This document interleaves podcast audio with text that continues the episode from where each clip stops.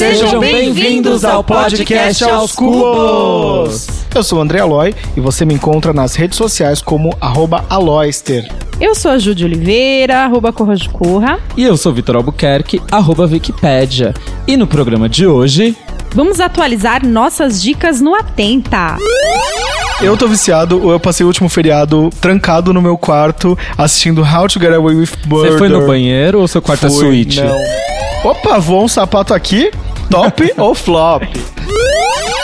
Gente, eu só sei que segurem os sapatos. Flop, flop, flop. Eu acho Flop triste. total. Os discos da nossa adolescência. Eu gosto daquele que ela tá na capa da praia. Eu não sei qual que Esse é. é É o show, é o show da Xuxa 5 esse, que é o que tem É, de cristal. eu gosto desse. Você ouve nossos programas todas as terças, às 3h30, 15h30 na Rádio Sens em senscast.org. Soletrando S-E-N-S-C-A-S-T.org.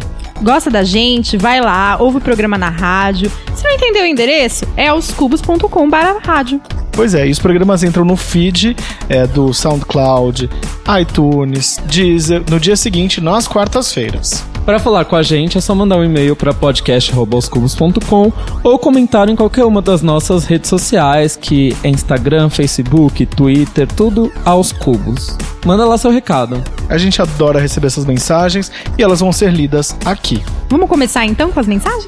Vamos ouvir a vinheta antes, a gente já volta? Vamos, vamos. Vamos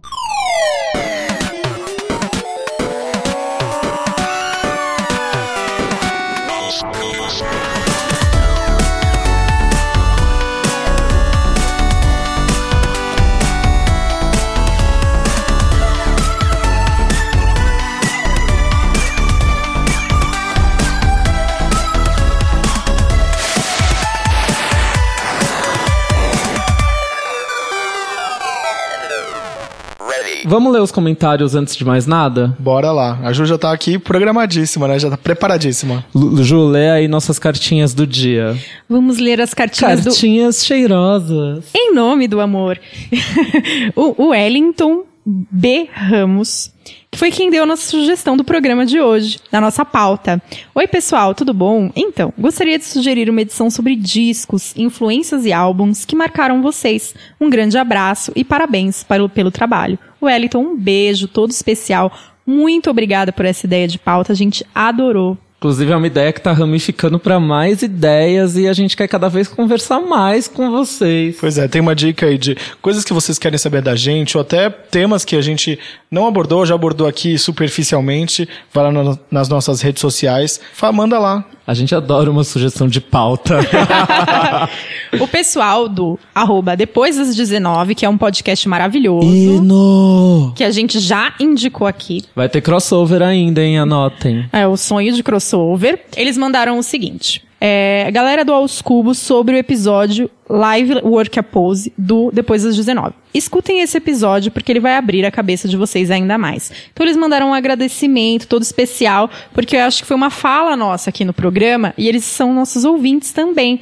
Então um beijo todo especial pra Noni, um beijo pro Marcos, um beijo pra todo mundo do podcast Depois das 19. Ai, é tão gostoso saber que esse pessoal. Um beijo desse- pro Luiz também, gente. Tem um Luiz lá. Que o pessoal desse podcast escuta a gente, né? Desses podcasts legais e também uma responsabilidade, né? Porque, enfim, a gente admira muito esses nossos companheiros podcasters. E o nosso querido El Tintilo, que é no Twitter é arroba Tintilo, mandou pra gente. Maria Beraldo, da arroba quarta B, no Aos Cubos, falando do Teto Preto. Só me faz ter saudade do Hack Beat Festival do ano passado. Eu acho que o Tintilo é de Recife, inclusive. Um beijo, Gabriel. A gente te adora. Beijo pra ele e beijo pra Recife também. Ai, Pra todo Recife. E pra todo mundo que ouve a gente, que não é, principalmente quem não é desse eixo Rio-São Paulo, né? Porque tem uma galera muito especial de outros estados e a gente tá descobrindo isso agora. Então mandem mensagem pra gente, a gente fica tão feliz. Beijo pra galera de New York, de Madrid,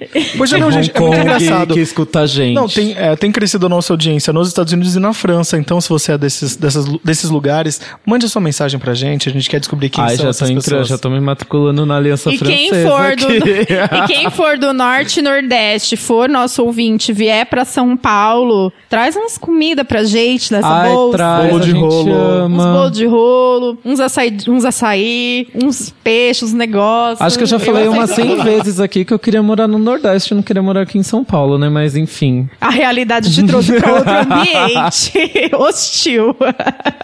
Tem mais algum comentário, Juju? Olha, vamos ficar com esses comentários por enquanto e vamos já entrar na nossa pauta do dia. É, então, mas antes de mais nada, antes de entrar na- nessa pauta que foi sugerido pra gente, a gente vai desenvolver ainda mais pro final do programa, a gente tem que fazer o nosso atenta. Nossa, vocês perceberam que eu já tô com uma pressa de entrar nessa pauta? Pois é, né? Ah, ela tá muito ansiosa pra falar, ela já Eu chegou acho- aqui com todos os disquinhos dela anotadas num bloquinho, Pessoa tudo Eu trouxe, organizada eu trouxe faz uma assim, mala né? com o disco É. da Xuxa, com todos os discos da Xuxa, gente. Por isso que eu tô assim. Sim, falando nisso, acho que tem, né? O, o LP da, da Xuxa que eu deixei aí. Pois é, tem A gente aqui, podia tá? tirar foto com ele depois, né? ah, já sabemos qual vai ser a foto de divulgação Divulga- desse programa.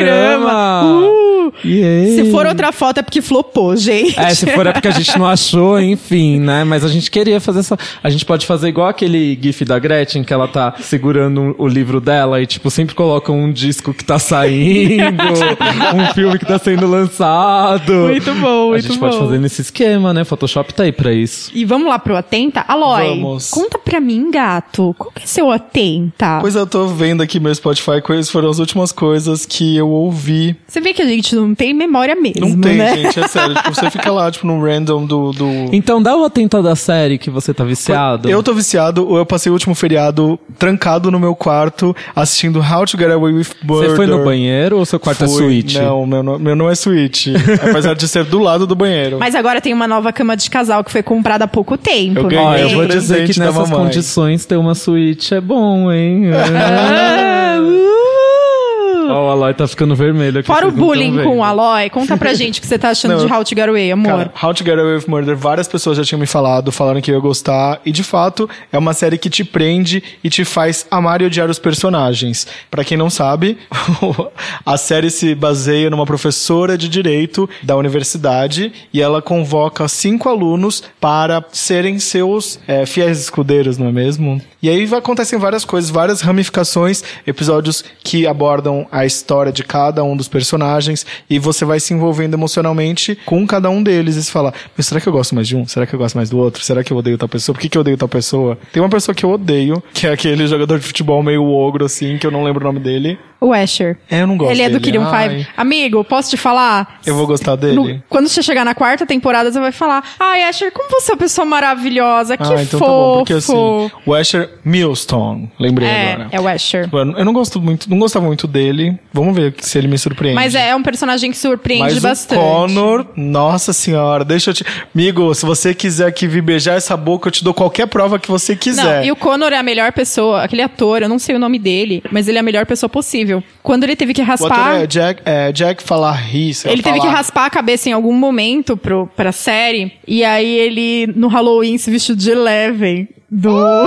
foi muito legal. Quero chegar logo nesse Nossa, episódio. esse cara é um hino maravilhoso. Não, mas não, não, foi, não foi na série, amigo. Foi na vida real. Ah, tá. Ele se Achei que vestiu fosse... Eleven ah, no entendi. Halloween. Maravilhoso. Mas ele é muito maravilhoso, eu adoro todos os personagens. How to Get Away também é a minha indicação do Atenta, a quarta temporada. Se teve alguém que parou na terceira temporada, porque a série tava um pouquinho arrastada, gente, terminem a terceira temporada e vão pra quarta, porque tá um hino maravilhoso. A quarta temporada esclarece muitas coisas, ela traz maturidade pra série e traz assuntos de extrema relevância, de você ver por que, que aquelas pessoas decidiram advogar e elas tentando exorcizar todos os fantasmas e advogar em função do bem. Então a quarta tem, e, não- e nem é por isso que elas não vão sofrer altas consequências. Então a série tá muito maravilhosa na quarta temporada, é muito importante. Uhul, quero chegar logo. E abordando assuntos que estão em voga, não só nos Estados Unidos, como no mundo, porque a Shonda traz isso para séries, né? Ela tem essa capacidade de provocar é, muitos questionamentos. Desde Então,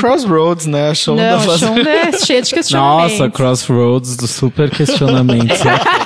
Não, mas pra quem Próximo não sabe- assunto. não, mas quem não sabe, ah, o Crossroads da Britney Spears, Amigos para Sempre, é o único filme longa-metragem da Shonda Rhimes, né? Então, Sim. atenta. Quando, quando ela tava saindo da dispensa.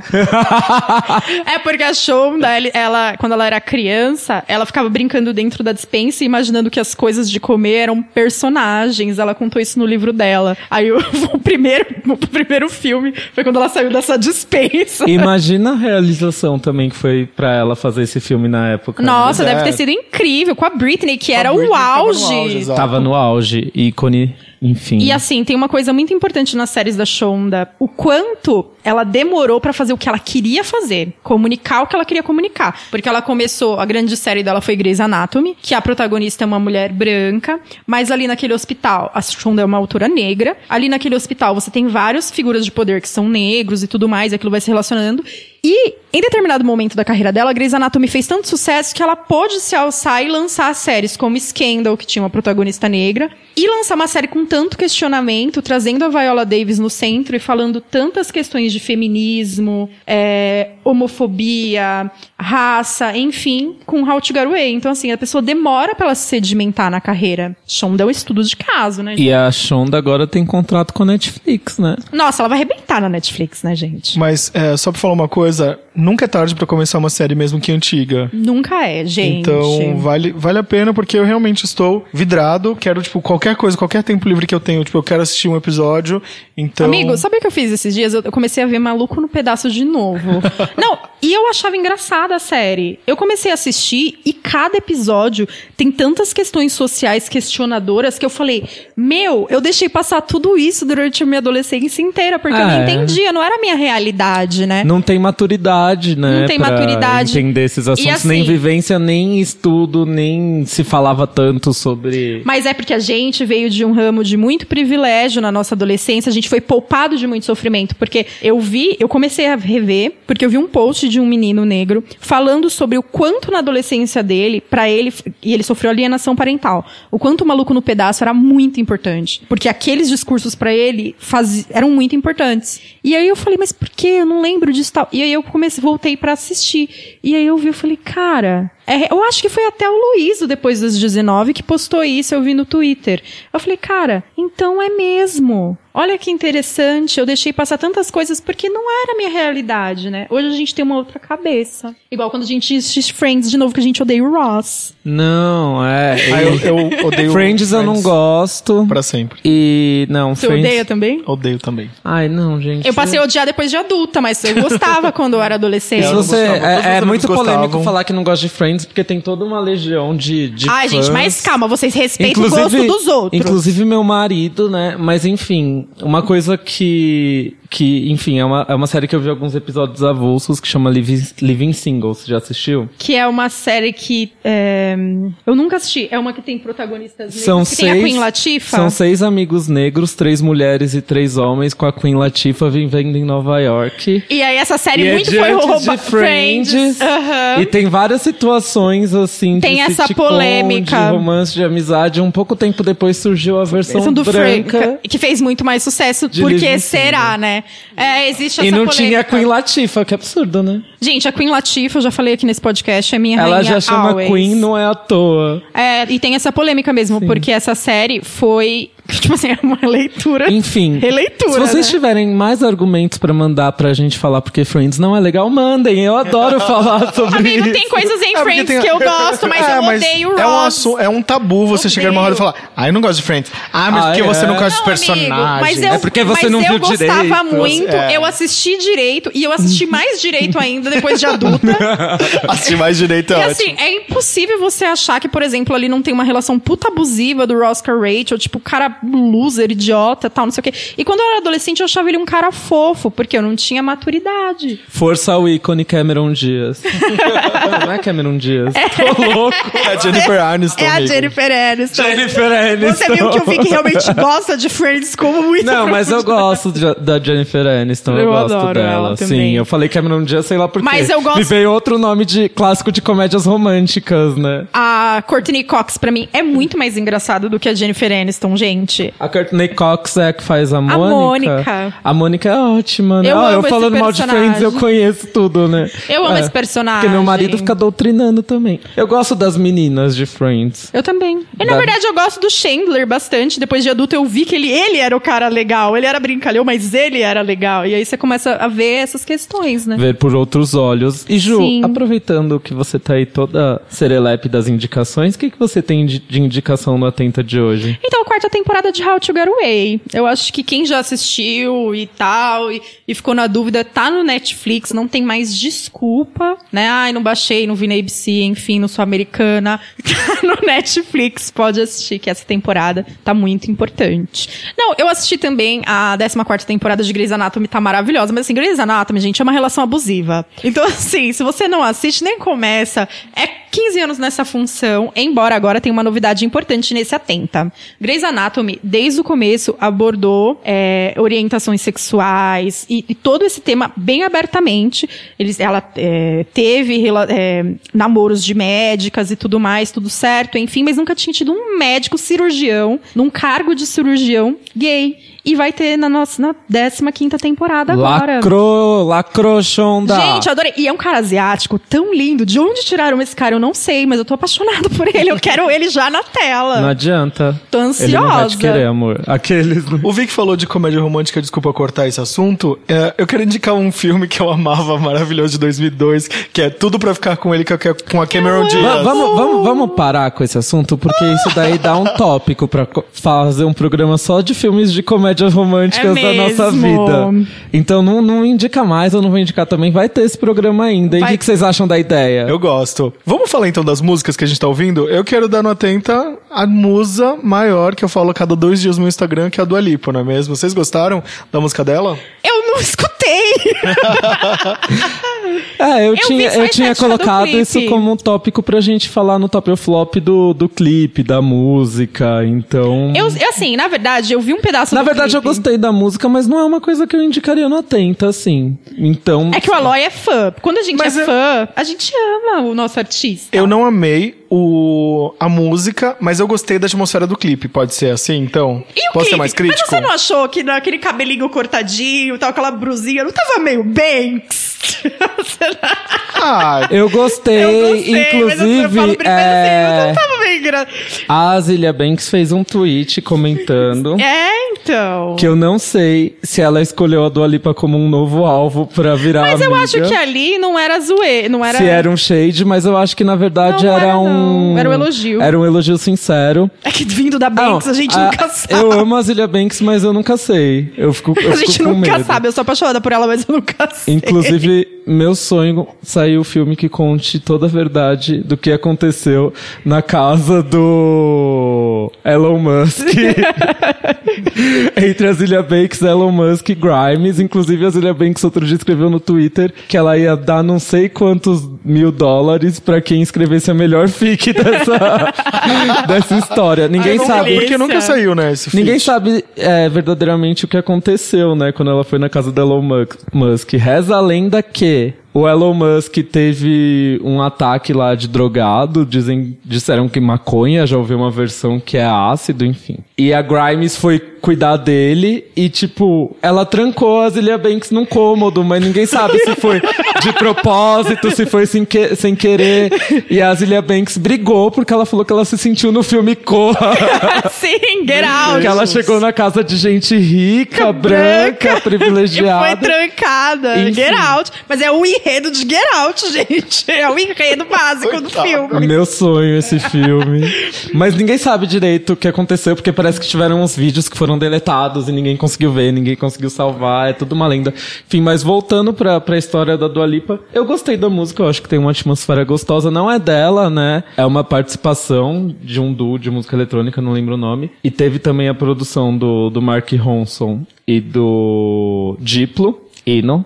Então é impossível você é, a música ser ruim com um time desse. Mark Ronson, Daddy dos meus E tem sonhos. uma outra Ele virou coisa, né? Daddy, gente. Que coisa. Ele tá um Daddy perfeito. Ele posta foto com a minha ícone King Princess. King e é a coisa mais fofa do mundo. Inclusive, eu não sei se ele produziu as músicas dela, mas ela é do selo dele. Ele Ah, tem um que selo, legal. então assim, ele super divulga ela. Eles são super amigos e eu fico assim só admirando. The King Princess, olha, também é uma dica que nunca morre, né? Esse EP gostosinho, curtinho, pra você ouvir, assim, curtindo. Ah, é muito gostoso. Minha dica é Great News, que é um sitcom que entrou pra Netflix. É um sitcom que, na verdade, eu descobri aqui que é do ABC, da, da NBC, quando eu fui pesquisar. E eu descobri, tipo, que já tem a segunda temporada e eu vou querer baixar, porque, meu, eu já tô com saudade tô morrendo. Quando eu comecei a assistir, eu fiquei meio assim, ah, eu não sei se eu amo. Aí eu fui assistindo pra passar o tempo, porque é gostoso pra passar o tempo de qualquer jeito. Quando terminou a temporada, eu já falei assim, meu, eu quero minha Carol de volta. Você assistiu, Ju? Eu assisti sozinha, porque Meu. não tive com quem comentar. Sim, Porque tem é, série que eu é.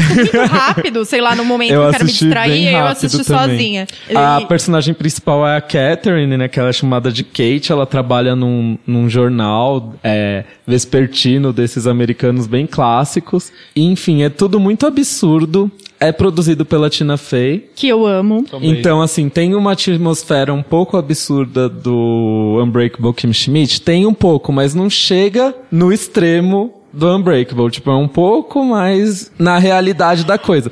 Mas ainda assim tem umas coisas bem absurdas. E a Carol, que é a mãe da Kate, vai trabalhar como estagiária. Gente, a Né, Carol é o melhor do jornal. hino possível. Aí você pensa numa mãe Helicóptero, né? É helicóptero parent que eles Sim. falam. Tem, né? tem, tem, um, tem uns lances que me faz lembrar o relacionamento da Aula com a Regina, com a mãe dele. Eu preciso assistir. Você não é a Gente, primeira a pessoa tá que me fala isso. tanto a intimidade então, do o que Aloy. dessa série? Essa série eu preciso assistir real. A gente tá expondo muita intimidade Ah, do mas é Aloy que a gente já programa. falou da, da Regina aqui. Todo mundo já sabe que a Regina é dura na queda. Helicóptero parent. Tem uns lances assim, tipo, dela tá querendo falar uma coisa escondida da mãe dela e de repente a mãe dela sai de debaixo de uma mesa assim. Eu sabia disso!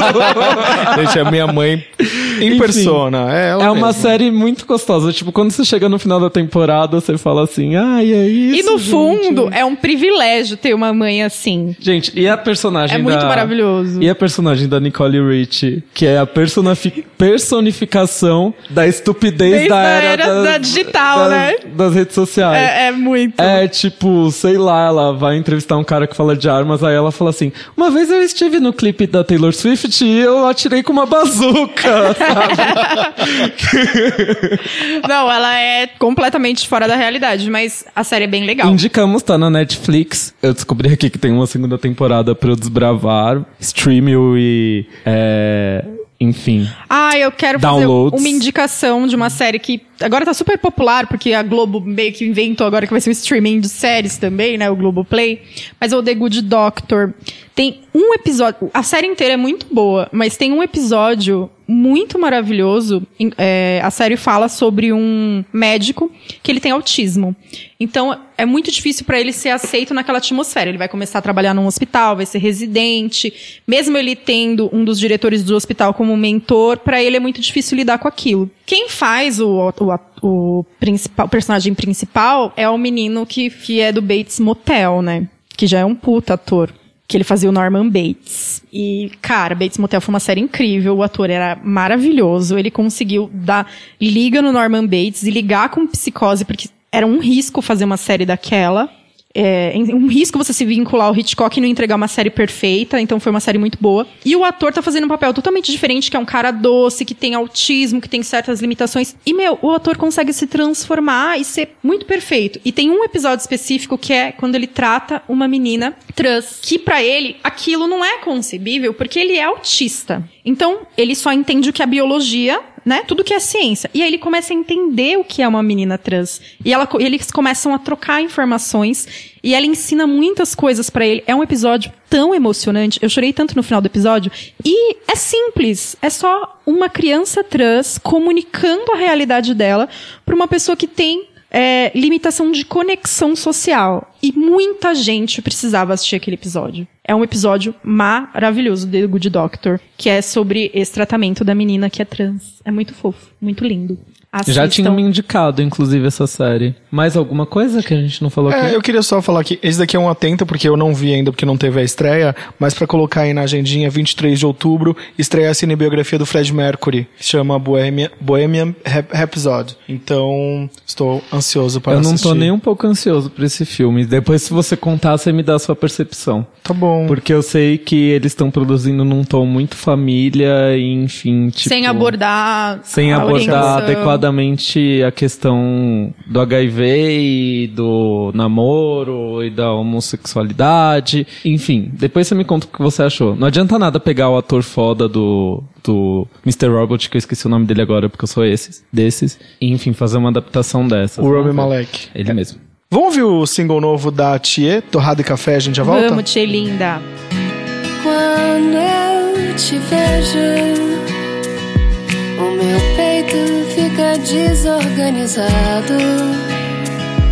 Como um intervalo em aula do ginásio. Não vou mentir. Quando eu te vejo, o meu olhar vai segurando a onda, enquanto o meu coração compõe um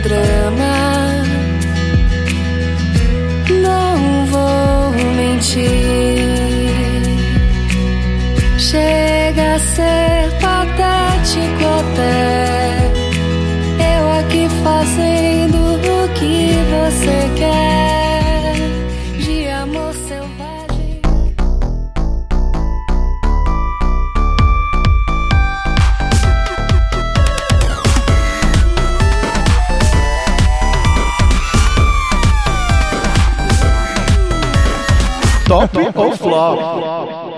E aí, o que, que a gente tem pra falar dessa briga da Cardi B com a Nicki Minaj? Gente, eu só sei que segurem os sapatos. Flop, flop, flop. Eu Flop acho total. triste, cara, porque, tipo, por mais que a Nicki Minaj fale, ah, tipo, você chegou agora no, no pop, blá blá blá, tem a outra questão, tipo, de que eu não ouvi, mas eu li que existem áudios dela criticando a posição, é, a escolha da Cardi B de ter tido filha e blá blá blá. Mas eu acho assim, cara, ninguém tá certo nessa história, tipo. Não, mas isso daí já foi águas passadas. Eu acho que o que rolou ali, minha visão, né? Dos áudios do Bafafá. Foi que elas começaram. Que na verdade a Cardi B tava exaltada. Ela já devia estar exaltada com a Nicki Minaj há algum tempo. E acho que ela é uma pessoa explosiva. Você acha? Bem, você acha? E aí elas estavam nessa festa que, gente, você tem um privilégio de você estar numa festa de Semana da Moda, sabe? Tem, existem privilégios que você tem que ter uma noção e tem que ter uma maturidade emocional pra você segurar esse drop, sabe? Que a Nicki Minaj teve na hora da briga. A Cardi B foi brigar com ela, foi arrumar confusão com ela, ela simplesmente catou as seguranças dela e foi pra um outro canto.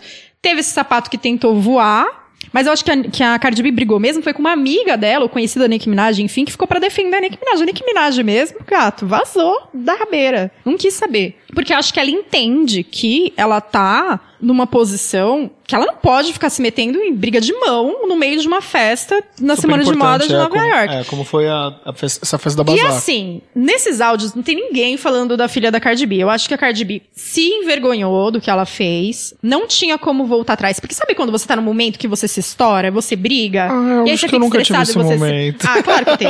E aí se arrepende. Eu acho que naquele momento ela se arrependeu. Eu não sei se alguém de agência falou pra ela, os agentes dela falou, meu, e agora? Então, não sei o quê. E ela tentou reverter colocando essa história da filha, sabe? Que já é uma água passada. Então, assim, precisava dessa briga. Não tá colando, né? É, não rolou. E assim, gente, desculpa, nessa eu tenho que. de- Eu adoro a Cardi B, já falei aqui dela várias vezes, mas eu defendo muito a Nicki Minaj. Close erradíssimo. E a Nicki Minaj foi. Porque, gente, você tem que entender que é questão de quem é mais inteligente profissionalmente. Outro dia a Nicki Minaj foi lá no 6 9 foi lá, falou lá, pá, pá, pá, falou da briga. É, falou assim, nunca precisei pagar a radialista pra tocar músicas minhas. Ela disse que está no auge, mas bate em mulheres e atira sapatos. Não, e assim, eu acho que as críticas são um pouco pesadas, porque as mulheres ficarem brigando, enquanto os caras estão aí, tipo, Travis Scott, que nem tem uma música tão legal, no topo. Tem o Drake que tá no topo que eu gosto e tudo mais. Mas assim, esses caras que estão combinando o sucesso deles e tal, e elas ficam se entretendo com esse tipo de briga, não faz muito sentido. Mas são coisas que a gente, a gente não pode condenar, porque a gente já viu N vezes no pop. Tá aí a Taylor Swift e a Katy Perry com anos de locução, só não se pegaram na mão. É uma cultura, né? Não, e aí, enfim. a- né, dessa briga surgiram uns tweets antigos, na verdade, uns tweets não, uns comentários da Cardi B sendo racista, tipo, É, é- a Cardi B tem essa problemática de, de ser racista com um latino, a gente sabe disso, de, de, enfim, ter várias problemáticas que eu já falei aqui que eu não julgo. Eu acho totalmente errado, condeno. Só que a gente tem que entender que ela é uma pessoa que ela não teve muito acesso à instrução, não teve muito acesso a certas escolhas, não teve acesso a, algum, algum grau de educação.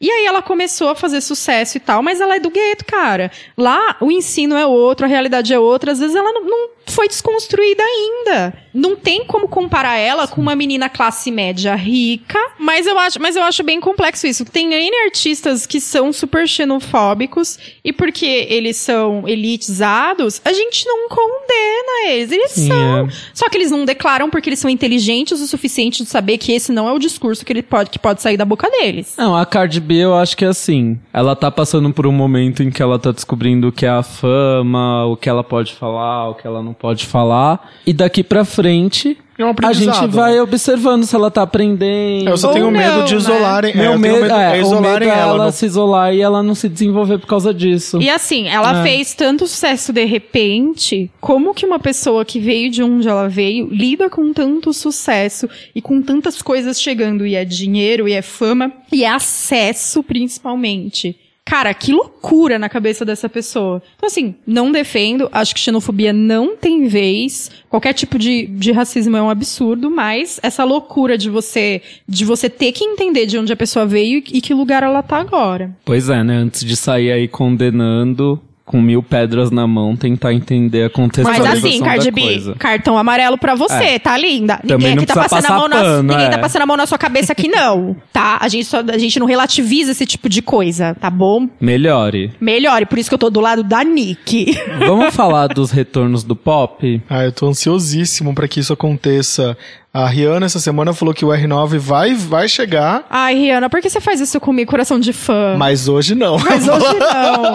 Hoje Por não, hoje não. Faro. E a Lady Gaga? É, A Lady Gaga, pelo que a gente conhece, vai vir com coisa nova, porque tem, como eu já falei aqui, tem a volta é, dela pros palcos em Las Vegas no fim do ano. Então, muito provavelmente vai vir ou um disco, ou alguma coisa assim, uma participação, um feat, ou uma música single. Ou um disco novo com o Tony Gente, Bennett. e ela, e ela no Ela ta- promete que ela vem no Rock in Rio ano que vem, hein? Ela já Ai, prometeu. gente, por favor. E o tapete vermelho que a Gaga passou, acho que foi ontem, que ela tava com aquele vestido preto. Gente. Que é meu, Que aí ela colocava um véu, assim, por cima do vestido, mas ele era grudado no vestido. Gente, que E vestido tá maravilhoso. Só, tá só elogios pro filme, né? Esse filme vai ser maravilhoso, porque eu sou louca pelo Bradley Cooper. Eu acho ele um ator incrível. Ele já fez filmes maravilhosos que não são blockbusters, assim, que a pessoa não fica, ai, que hino de filme. É Nasce uma Estrela o nome do filme? É isso. Já é a terceira versão do filme, né? E vai ser incrível, porque Lady Gaga, né, gente? O que, que Lady Gaga não pode interpretar? Quem tá aí prometendo volta também é a Avril Lavigne, né? Os fãs já, os fãs já estão enlouquecidos. Ai, conta melhor pra gente isso. Ela já liberou o ensaio dela bem Paula Toller. ela e a Paula Toller estão cada vez virando a mais a mesma pessoa. A Avril Lavigne ela andou sumida porque ela teve a doen ela tem a doença de Lyme, né? Não sei se vocês sabem que é uma doença que é transmitida por um carrapato que se você não trata tipo nas primeiras semanas, Nossa, amigo, não sabia. você pode ter sequelas pro resto da sua vida. E ela recentemente deu uma declaração falando que teve momentos em que ela sentiu tanta dor por causa dessa doença que ela achava que ela ia morrer. Aí ela vai lançar uma música nova, chama Head Above Water, que segundo ela, ela escreveu tipo em um momento assim de dor e de enfim, se recuperar, é um outro retorno do pop que vai ter. A Katy Perry, o que, que ela vai lançar?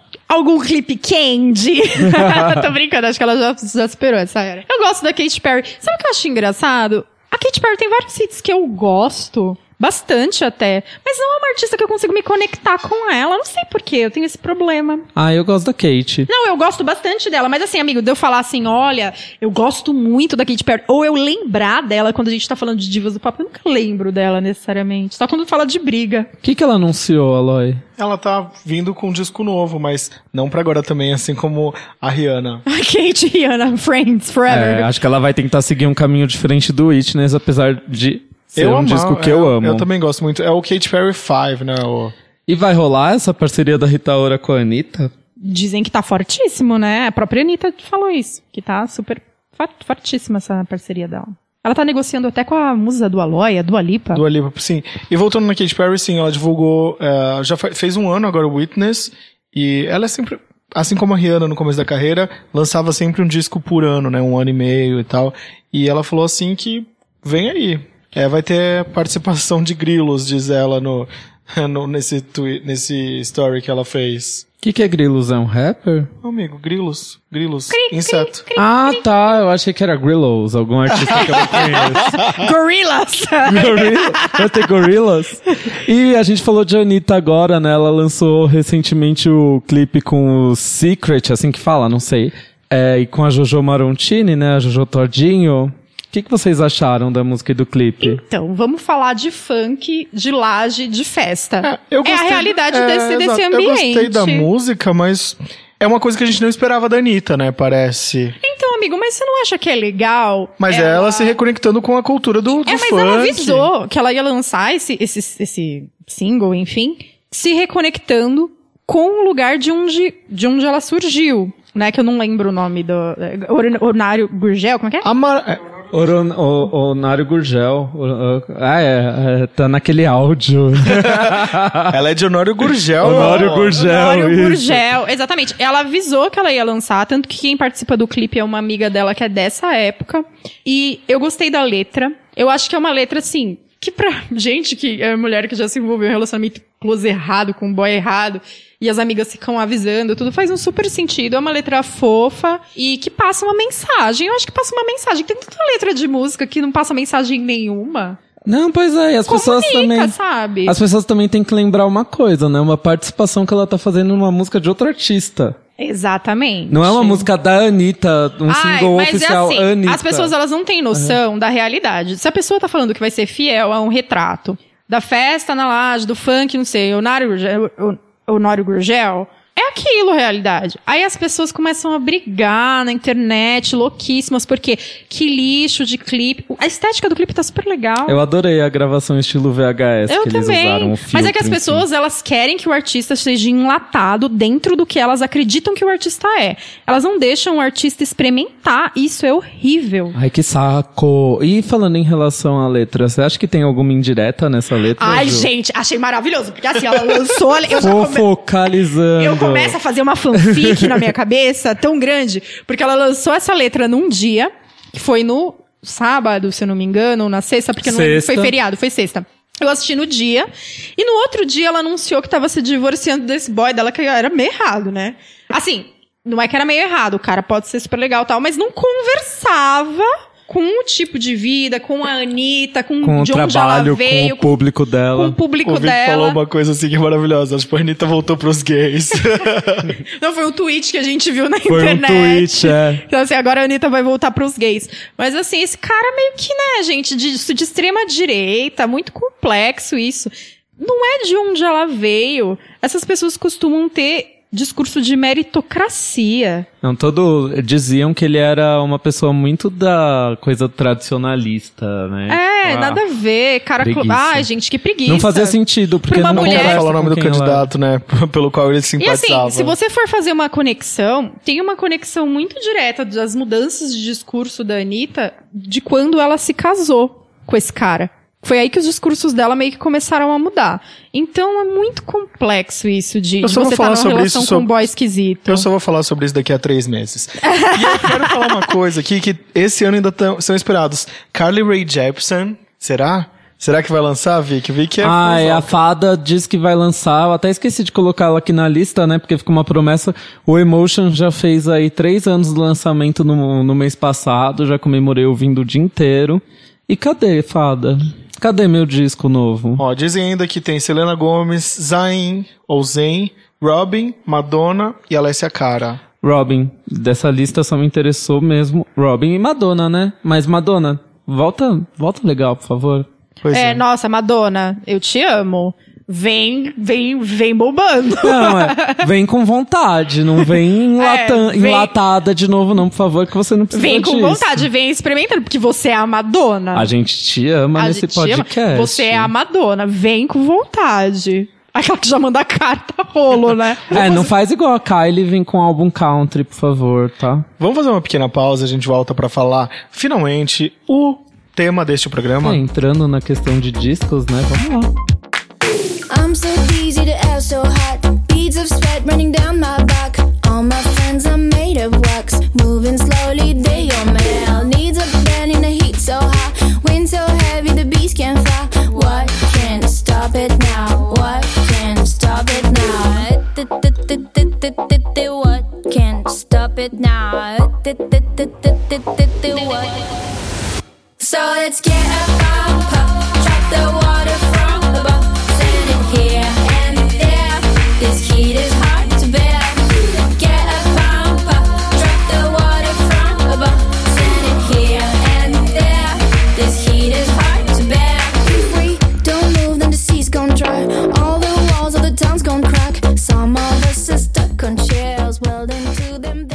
Voltamos agora para falar especificamente do tema deste programa sugerido pelo Wellington. Então, se você tem dica do que, que vocês querem que a gente fale aqui, este momento é seu. Vai lá nas nossas redes sociais ou podcast arroba aoscubos.com. Discos da nossa infância e adolescência. É, ele sugeriu discos da vida, né? Mas se a gente fosse falar da vida inteira, ia ter que ter uns dois podcasts. É, Aí eu, gente- eu queria fazer um recorte mesmo de, de a gente, do que, que a gente ouviu nessa fase, tipo, de criança ali. Vamos E- começar na infância, então? Bora. Vamos lá. Ju, você que é a mais CDF do grupo, trouxe tudo anotado. Gente, na infância, infância, infância, era Xuxa, né? Até, assim, um, até 96, era Xuxa e acabou. E qual é o show da Xuxa que vocês mais gostam? Eu acho que é o 3. Eu gosto daquele que ela tá na capa da praia. Eu não sei qual que Esse é. é o. Xuxa- é o show da Xuxa 5 esse, que é o que tem lua É, de cristal. eu gosto desse. O 4 é um que ela tá numa banheira de espuma, acho. Ah, sim, é verdade. Deixa eu ver se E é isso assim- mesmo. É, o show da Xuxa 5 é o que tem lua de cristal. Eu amo, é o meu favorito e eu também gosto muito do primeiro. Eu gosto muito do primeiro. E eu gosto também do 3, que tem Larier, né? Olha, e todos, né? Porque a gente se confunde. Assim, eu não era uma criança que catalogava exatamente qual disco que era. Eu ia colocando os discos lá na loucura, né? Na minha pool party Xuxa, Ah, eu com a minha piscina de era, plástico acho do que Desde quintal. pequeno eu já sabia qual disco que é, que eu já era essa pessoa louca, acho, de decorar esse tipo de Amigo, informação. eu sempre fui, tipo, meio away, assim. E... Mas antes disso também a gente sempre teve aquelas músicas matriz, né? Que os nossos pais findaram na gente, a gente escuta até hoje. Que pra mim foi super importante, que foi Elvis, Roberto e Timaya. É, que meu mim- pai escutava demais, minha mãe adorava o Timaya. Então, assim, sempre, desde o zero de idade, assim. E forever, a vida inteira. E é o que eu gosto muito até hoje também. É, de quando eu era bem pequeno também, tinha ali o comecinho da, da carreira do Sandy Júnior. Mas assim, umas músicas de quando eles eram bem crianças mesmo, do Abre a Porta Mariquinha eu gostava. Aham. Eu tinha a fitinha. E eu também tinha a fita do Jordi. Quem lembra A do minha Jordi? irmã adorava Alessandra.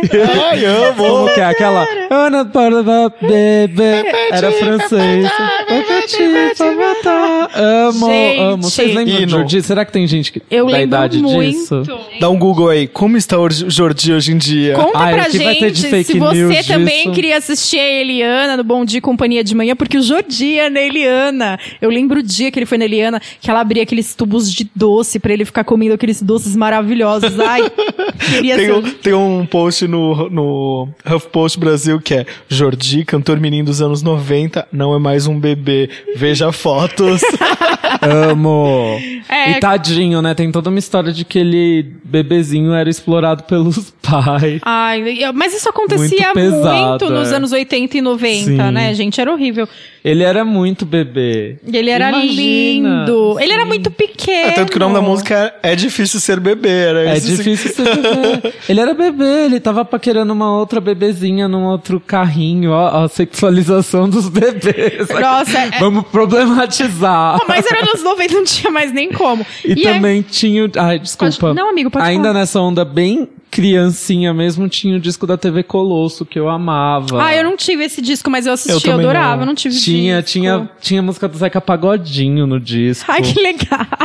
Ai, Tinha que hino de disco. O hino com, com, a, com a música das Paquitas, que era da abertura, aquela chururururu. Ah, eu amava esse disco, eu pedia pra ouvir todo dia. Sério. Era a sua galinha pintadinha. Era a minha galinha pitadinha. E tem, eh, na minha época também tinha balão. Eu também compartilho desse momento da Ju, que é show da Xuxa, do E tinha balão mágico, eu esqueci Balão do balão mágico. Eu mágico. tinha também, amigo. Balão Mágico Super Fantástico, que é tipo o hit mais que maravilhoso.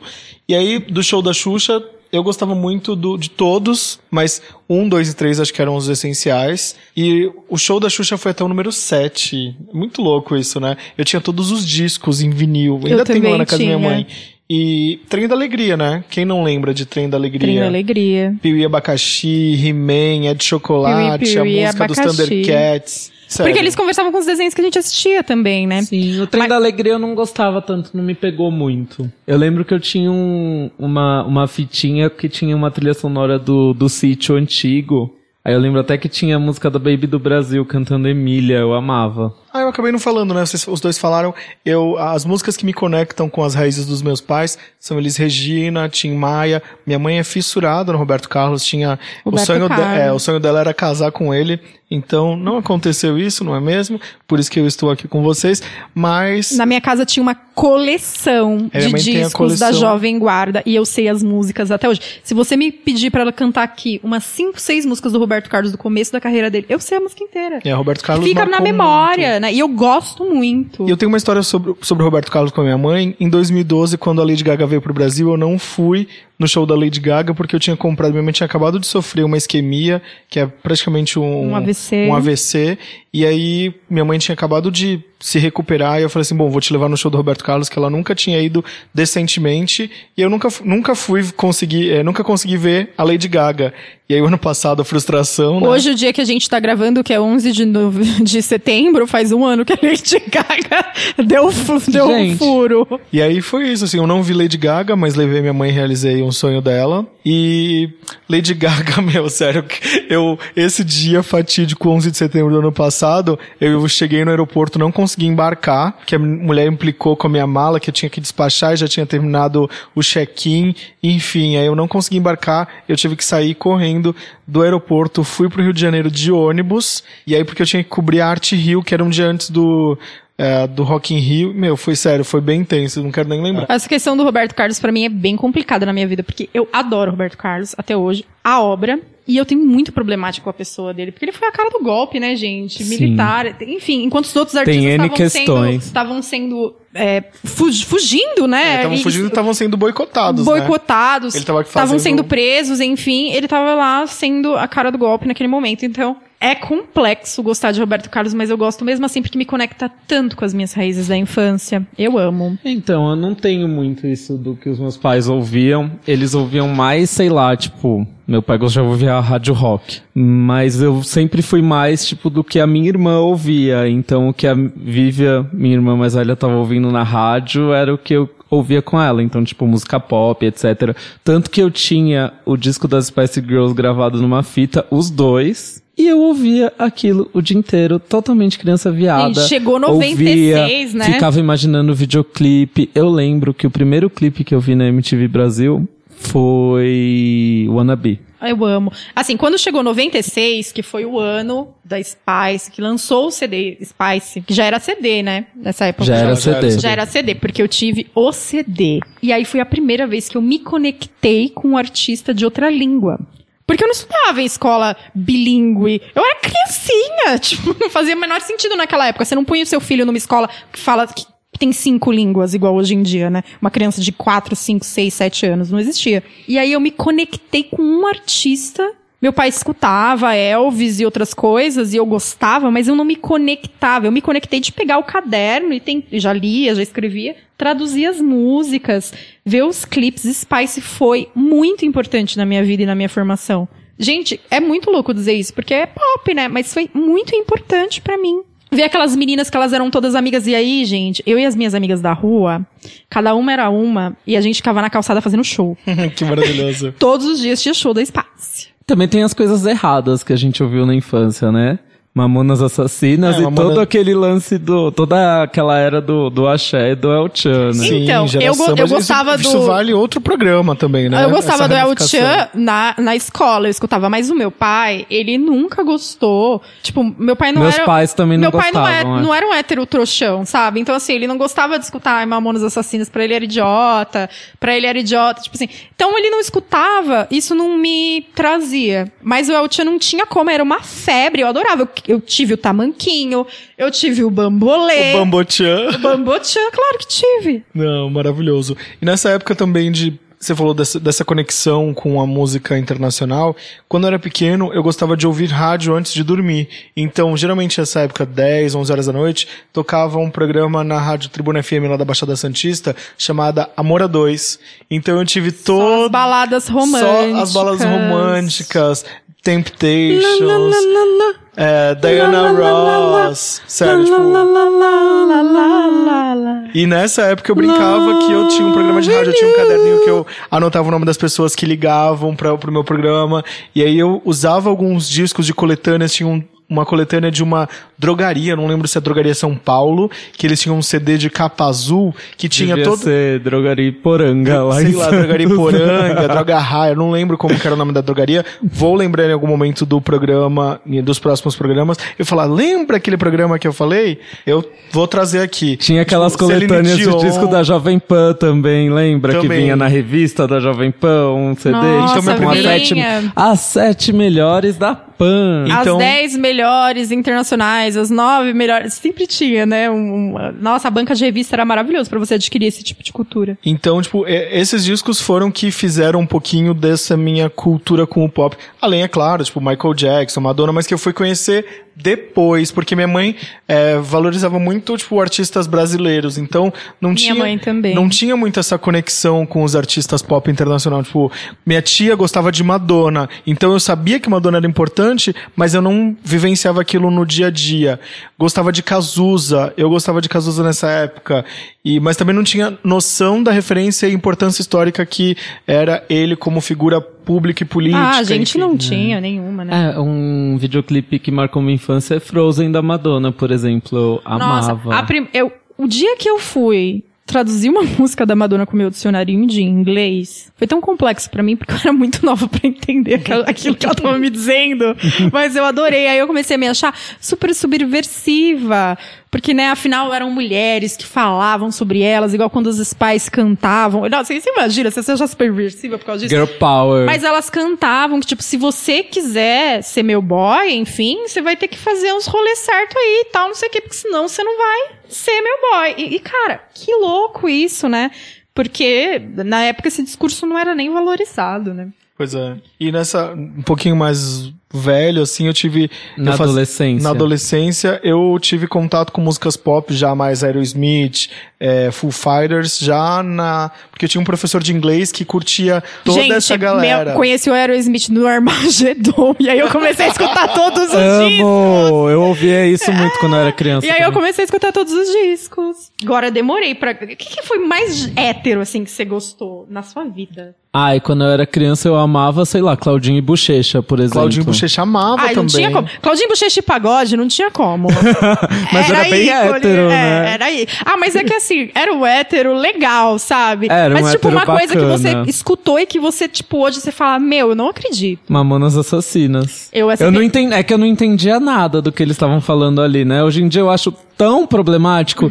Eu fico puto quando as pessoas cantam Robocop gay no karaokê, por exemplo, também, porque não tem a menor graça. Ah, mas isso é pra hétero totalmente sem noção, né? Só Sim. homem hétero completamente sem noção vai cantar uma música dessa, sem noção nenhuma de nada, né? E voltando também no Full Fighters, por exemplo, eu lembro de aprender a letra de Crazy, do Aerosmith, e, tipo, sing, sing Along, acho que era o nome do, do projeto que tinha todas as sextas-feiras, que não traduzia porque eles não traduziam, incentivava que a gente não traduzisse as coisas, mas fazia você entender o que significava aquilo, e a gente, é, Learn to Fly também era parte do... Nossa, gente, eu, gost... eu ganhei um CD do CPM 22 porque eu queria muito aquele CD. Eu tenho muita vergonha disso na minha vida. O, o CD que tinha Regina Let's Go, sabe, do CPM É, o primeiro 22? O primeiro, o primeiro, quando saiu, assim, eu gostava daquilo. E eu falo assim, meu Deus. Mas até hoje eu sei cantar. Eu sei cantar óbvio, todas as também. músicas do CD, eu amava. Charlie Brown Jr., a gente eu que é da Baixada. Santista, como não sabe cantar Charlie Brown? Gostava? Mas eu não tenho vergonha de ter gostado Não, de Charlie Brown não, não nenhuma. vergonha, mas. CPM Nem 22 eu. eu tenho. CPM Mas é que 22 Charlie eu Brown tenho. eu ouvia porque todo mundo ouvia. Não, mas Charlie não é Brown eu ouvia e eu gostava, eu aprendi a gostar. Eu comecei a ouvir porque a galera tava ouvindo e aí eu queria ser igual a todo mundo, né? Porque a gente tem essa fase. E aí eu comecei a gostar, de Tem- fato. É, falando de nacional, da época da minha adolescência, tem dois discos que eu marquei que foram muito importantes pra mim, que é o Los Hermanos Ventura. Eu amava Los Sim, Hermanos. esse é eu era. Muito, muito. Eu, amava. ouvia, Inclusive, assim, eu acho que foi um dos discos que eu gravei pra sua irmã. É, Eu, a gente, eu e Vitor, a gente A se minha irmã conhece. já não curtia tanto, mas eu amava. O Ventura é o que tem cara estranho, que Olha tem o último romance. Pra quem não sabe, demar- Ah, é como eu e o Vitor esse nos conhecemos, eu e a irmã, eu era meio que tinha um crush na irmã dele, na época que eu era hétero. Crush errado desde Oh, E aí eu gravava Deus. discos pra ela, fazia playlists pra ela, tipo, de coisas que ela queria Ô, e tal. Tinham dois meninos que ficavam na cola da minha irmã na, na faculdade. dois são gays lá, hoje em Os dois dia? são gays. E ela virava pra mim e falava: Eu acho que eles são gays, porque só esses caras gays ficam atrás de mim. Enfim, o Aloy era um deles, mas ela adorava que o Aloy gravava disco, é, discos é, de MP3, que dava pra gravar um monte de CD, todos juntos. E outro disco nacional que eu fui lá na banquinha de CD pirata e comprei, aqueles. né? Sempre, eu sempre era isso Me, também. me perdoa, Pete. Foi o Admirável Chip Novo. Nossa, admirava o chip novo. Eu ouvia exaustivamente esse disco e até hoje, se eu paro pra escutar, eu acho as letras dele muito boas. Mas aí é uma coisa que é atemporal e é maravilhoso. Esse né? disco é Pitch temporal. maravilhoso. Esse disco da Peach, especificamente o de lançamento, eu não gostava no começo, eu não gostava da, da música que era o carro-chefe. É, Máscara. Máscara eu não gostava. E aí uma amiga minha falou assim: Meu, você precisa ver ela ao vivo. E aí lá na praia, lá em Santos, teve um show dela em 2003, se eu não me engano. E aí eu, obviamente, pra me preparar pro, pro show, eu comprei o disco. Claro, pra saber cantar todas. Exato, porque naquela época não tinha internet, gente. Não tinha. Pra saber cantar todas. Pra poder saber cantar todas, eu me apaixonei, levei o disco, ela autografou e eu tenho essa relíquia gra- Ainda bem que você não comprou na feira, né? É, já pensou? e eu tenho essa relíquia guardada até hoje. Gente, e agora um outro CD também que no meio da minha infância, adolescência, enfim, acho que foi já na adolescência. Eu nunca gostei tanto de Sandy Júnior, mas na minha adolescência eu quis porque quis o CD Quatro Estações do Sandy Júnior. Ai, meu sonho, eu E nunca tive. no... Eu tive, e assim, eu implorei por aquele CD, eu acho que era até alguma data especial que eu ganhei aquilo, porque, gente, precisava implorar. E aí, o CD era caro, não é? Não era sair dando 5, 6 CD pra Eu criança. sabia cantar todas desse disco também. E eu era apaixonada por esse CD. Eu acho que eu já tava aí nos meus primeiros crushes. E aí rolou essa, essa situação, essa química com quatro estações da Sandy. Pois é. E tem mais algum disco que você lembra, assim, tipo... É, obviamente tem uns discos de Britney Spears, mas eu quero deixar isso pra um outro momento, Eu gente. anotei alguns discos que marcaram minha adolescência, né? A gente pode falar rapidamente sem se aprofundar muito. Teve o Music que eu descobri na adolescência, o Absolution. O Death Cab for Cute. Você descobriu o Plans. Muse por causa do filme dos vampiros? Não, antes, É? bem antes. O Kine, Hopes and Fears. Melhor disco. Ouvia todo santo dia da minha vida. Já era depresinha. Já era super, né? Me fez lembrar também do Coldplay, a Rush of Blood to the Head, Nossa, que era amava outro Coldplay. que eu amava. Hoje em dia eles estão Coldplay perdidos, e Maroon mas 5. ok. E hoje eu acho que se o Coldplay e o Maroon 5 olhassem pro Coldplay e o Maroon 5 o Do começo da carreira? Não, o do começo da carreira olhasse pra eles agora e ia falar, mano, que, Vergonha. ver- Que que vergonha, lixo é. que vocês estão fazendo. The Killers Hot Fuzz. Amigo, não a gente, tem nem que é, falar. esses discos são muito que me marcaram, mas eu já era mais velho, né? É que é minha adolescência. É, eu já era bem tinha mais velho. 14, 15. E eu já 16 tive anos, eu não tava na 20 faculdade. quase, é, eu já tinha 20 É. quase. Hum, adultão. E Não, mas teve a esses discos, por exemplo, 2009, o Kine veio fazer show no Brasil. Cara, eu fui assistir, foi Eu o meu não primeiro podia, show eu internacional. era menor de idade, eu não tinha como viajar, então assim, é a minha adolescência. Foi meu primeiro show internacional e foi muito marcante pra mim. O The Killers foi a banda da minha vida da adolescência e Maroon 5 foi uma das bandas que eu mais assisti na vida. No- foi no meu primeiro ano de faculdade, o primeiro CD do Maroon 5 foi o CD que eu escutei o Nossa, ano inteiro Harder indo pra faculdade. era maravilhoso. Vinha no disquinho da Coca-Cola, sabe? Tipo, eternizou Indo minha, pra minha faculdade. adolescência, sei lá. E eu tive também a minha era emo na adolescência, né? Eu não era emo do estilo emo, de ter a franja, etc, mas eu ouvia muito. Gente, eu tô. Deixa eu só te cortar uma coisa que eu queria falar, uma banda assim dessa época emo que vai fazer show no Brasil. The Rasmus, gente. Ai, tô aqui ansioso. Eu amava The Rasmus, mas eu, eu configurava ele um po- eles um pouco fora porque eles tinham um som pop, apesar do visual Que darkzinho, eu vi que era né? darkzinho, Dark Knight Batman. Um disco que me marcou muito, que eu não considero emo também, é o do Evanescence. Sim, maravilhoso. O Fallen. Melhor eu era disco. super adolescente do ensino médio nessa época. E as pessoas que Do queriam ensino médio, ser... não, do ensino fundamental. E as pessoas ainda, do ensino fundamental e do começo do ensino médio queriam ser roqueiras pá, escutavam Nossa, Evanescence. super triste. E o disco da- Let It Go E o da Let Go da Avril exatamente era isso que eu ia Me marcou muito.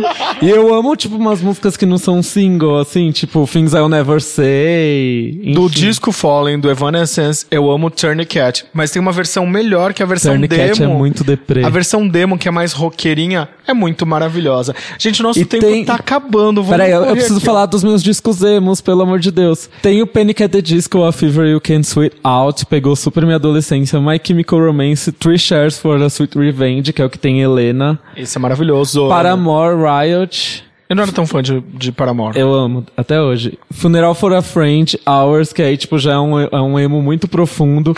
das bandas emos nacional, nada me pegou nessa época. Você gostava assim. do, da Tarja, Turunen e... Ah, não, mas isso daí é metal, né? É mais metal, né? Não Metal, tão- é, Nightwish. Eu não gostava tanto, não. Eu era mais da pegada do Evanescence. Eu também era muito mais... Enfim. Emily, Emily, porã. Delícia. Maravilhosa, né? Rainha. Mais algum disco que vocês queiram falar? Eu acho que não, acho que a gente tem que fazer um programa pra Essa falar é a das nossa esse- era antes, né? É, aí a gente tem que falar agora, tem que dar um outro programa pra gente falar sobre os discos que fizeram o nosso. Em que momento a Jovens gente. adultos Jovens adultos. O que, que, que, que a gente. Em que momento a gente foi introduzido ao pop que a gente vai deixar pra uma próxima oportunidade? Sim. Eu comecei a ficar mais popeiro um pouco mais velho mesmo, porque na minha adolescência eu me achava indie. é, mas eu acho que. Mas esquecemos de falar um disco aqui. É. Eu duvido que ninguém ficou dançando Everbody na frente do Ah, Backstreet Boys, Backstreet Boys. Backstreet Back, gente. Eu não ouvia tanto, né? Era uma coisa mais que a minha irmã ouvia. Aí meio que tinha aquele negócio de, ah, Ai, é minha de irmã menina. gosta. É. É, eu tinha, eu tinha meio rancinho dos Backstreet Boys. Era tipo Você aquela gostava coisa. do N5? Gostava do N5, mas era aquela coisa meio guilty pleasure, O sabe? Aloy gostava do Westlife, ele tem cara. Ai, eu amo. Eu, eu Amo. gostava, porque eu Uptown tinha. Girl. Eu tinha Uptown Girl. E Five. O Five era, acho que eu, musicalmente falando, ele era o melhor de todos, mas não Claro, podia, né? claro. falar. E aquele Eu clipe achava do eles Uptown mais Girl. bofinhos, assim. E assim, Uptown aqueles- Girl não era uma música deles, né? Era uma música que já foi Era de uma, uma outra regravação. banca, uma regravação, mas foi maravilhoso. O clipe era incrível também. Pois é, então a gente. Esse momento do pop a gente vai deixar pra uma próxima oportunidade, um momento que a gente esteja só entre a gente. Fica um gostinho aí. Pois a é. gente pode fazer um especial Guilty Pleasures, né? Tipo, o que, Pois que de é. pior a gente gostou na adolescência? Porque eu, por exemplo, hoje não comentei que eu ouvia Creed exaustivamente. Nossa, Creed Todo marcou mundo 2003, ouvia gente. Creed. Então fica essa pauta aí pro futuro dos nossos Guilty Pleasures da adolescência. Um beijo, gente. Beijo até semana que vem. Até a gente tá adorando vem. falar um pouquinho da gente também nesse novo formato. Comenta, fala pra gente quais eram os discos de vocês e a gente vai ler aqui. A gente vai parar de pagar terapia. Uhul! Beijo, Pode até semana que aqui. vem. Beijo.